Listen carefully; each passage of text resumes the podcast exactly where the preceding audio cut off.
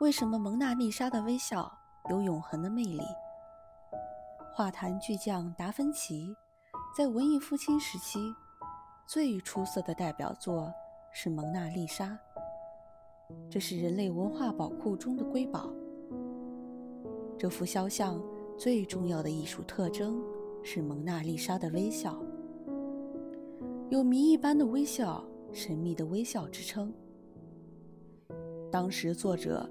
创作这幅画是在黑暗的中世纪，蒙昧残酷的封建统治和基督教的禁欲主义，使西欧人带上了沉重的精神枷锁。任何喜怒哀乐都会被视为触犯了上帝的天条。文艺复兴给西欧的画坛带来了生机。作为时刻关注国家命运的达芬奇，敏锐地感到这一点。他首先使自己画笔下的人物出现明朗的笑容，用自己创作的艺术形象表明，冲破封建专制樊篱的人也有七情六欲，是向往自由快乐的生活的。